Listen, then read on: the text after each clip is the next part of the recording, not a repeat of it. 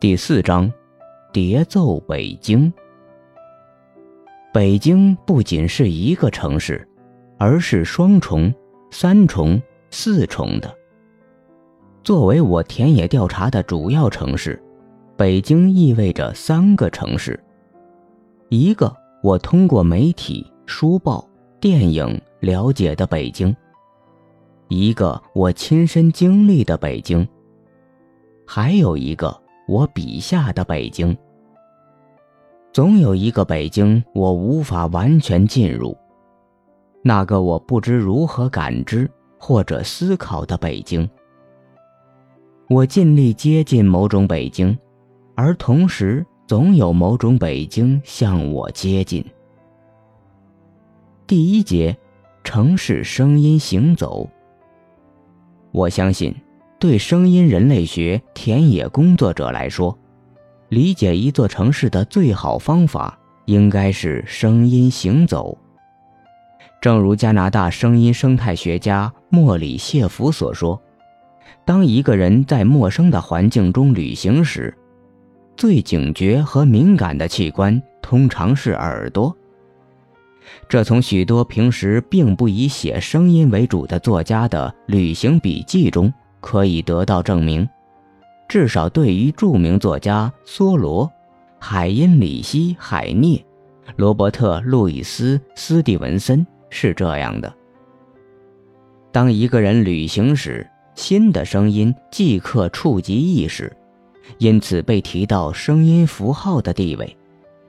声音行走这个词也是谢弗提出的。声音行走中的聆听。与坐在音乐厅听音乐的聆听方式不同，声音行走中的聆听动用了整个身体的各个部分，四肢、器官、皮肤、神经都在运动和震动，同时也伴随着回忆、思考与遐想。这是真正意义上的参与。我们每天都在行走。但大多数时候，这种行走是机械和无意识的。在声音行走中，行走是欧文斯特劳斯所形容的一种持续的未遂的跌倒。声音行走是一种有效的忘记自我、融入城市的过程。在声音行走中，我同时是主体，也是客体。声音行走是一个聆听过程，更准确地说，它是一个用身体聆听的过程。南希对聆听做以哲学化的描述：聆听就是进入一种空间关系，同时被这种空间刺穿。这个空间从我内部，也从我外部打开。也正是以这样的双重。四重、六重的打开，自我才能够发生。这样的聆听并不自动发生，而是一种主动的美学和道德参入。可惜的是，当代城市变得越来越不适于单纯的行走，加速的生活让我们逐渐放弃行走。十九世纪法国的闲逛者。二十世纪初的达达主义者、超现实主义者和国际情境主义者们，知道行走的秘密和乐趣。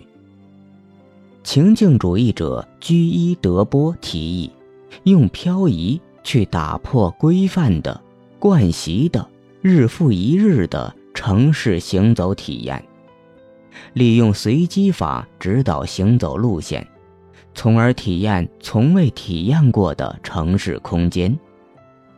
对于前卫艺术家们，行走是一种激进的艺术形式；而对于人类学家们，行走是一种探索城市的方法。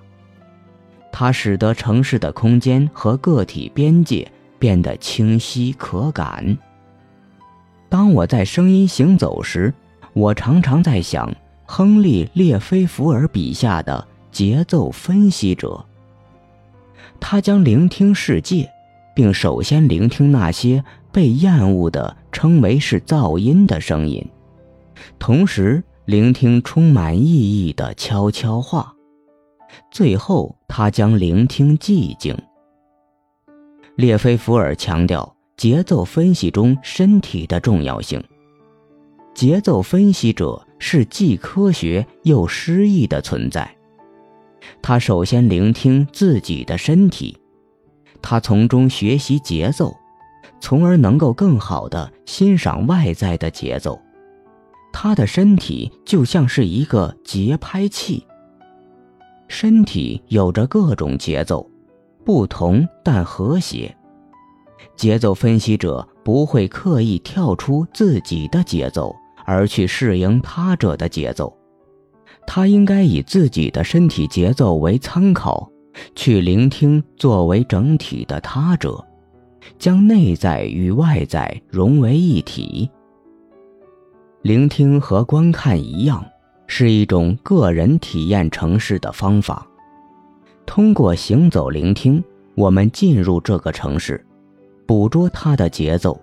发现和分析他的情感狭域，通过空间的声音探索历史中的以及正在形成的空间文化，从而认识到一个城市的空间总是在文化、历史、政治、经济，还有集体个人感知的共同作用下形成的。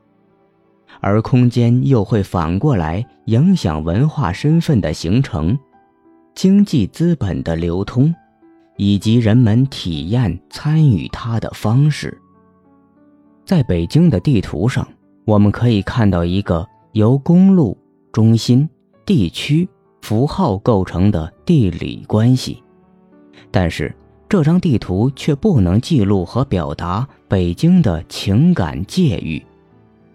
每一个界域都有自己独特的感性主题和情绪节奏，每一个界域都会受外力影响，并不断将感性之力在彼此之间传递。也正是从情感界域的角度出发，北京变成了多个，同时也诞生出了多重的主观性。我要做的就是。绘制这样一张北京的别样地图。这张地图由情感界域构成，这些情感界域与地理界域不可分割，却又明显不同。这张别样地图不会显示方向，而是传达情感，即感受力。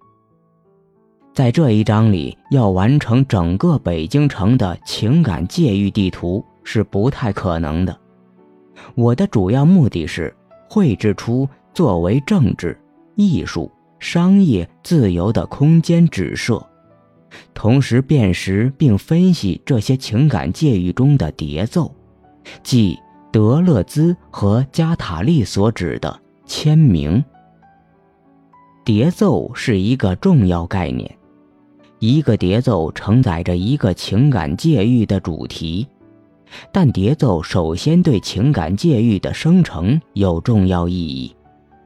这里，叠奏是与音乐相关的一个词语，但被作为一个非音乐词汇使用。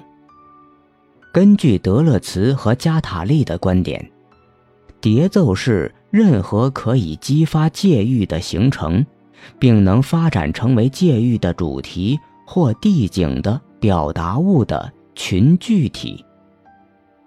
对他们来说，任何在表达的事物都有潜力成为一个界域。他们的原话是：“表达物质的出现界定了界域。”举一个颜色的例子：鸟或鱼的颜色。颜色是一种膜的状态，它与内部荷尔蒙的状态关联在一起，但是。只要它还是与一种行为的类型联系在一起，那它就仍然是功能性的、短暂性的。当它获得一种时间上的恒定与空间上的作用范围，它们使它成为一种界域性，或更准确地说是界域化的标志，一种识别特征之时，它就成为表达性的。根据德勒兹和加塔利的表述，任何变得具有表达性的事物，都有潜力去介域化或叠奏。也就是说，叠奏就是介域的。叠奏的角色就是去捕捉混沌和可变的感受力，并给他们一个暂时形式。正如德勒兹和加塔利的形象描绘，叠奏常常带着泥土，它有一片土地作为它的伴随物。学者隆恩·博图森和安德鲁·墨菲，同样借助德勒兹和加塔利的理论，描述叠奏的介域化作用。他们提议，介域常常瓦解，就是因为他们的感受力是可变。并在一种恒定的变化之中的。他们在指出叠奏与感受力的关系的同时，进一步指出叠奏的感受力量。感受力是其他过渡之间的过渡，是一片过渡场域中的通道。感受力有现实和虚拟两面，比如他们在感觉和情绪中是现实的。作为一种正在生成的存在，却又在不断的变化中，它们又是虚拟的，它们承载着未被具体化的能力去感动和被感动。这些却都没能找到最终的形式，除了叠奏，凭借它的时间轮廓和回音的循环，叠奏的形式。不是一个被形式化的感受力的稳定分布，它是对现实和虚拟的生成的不稳定的和进化似的分配，也是对感受力的分配，这是它的力量。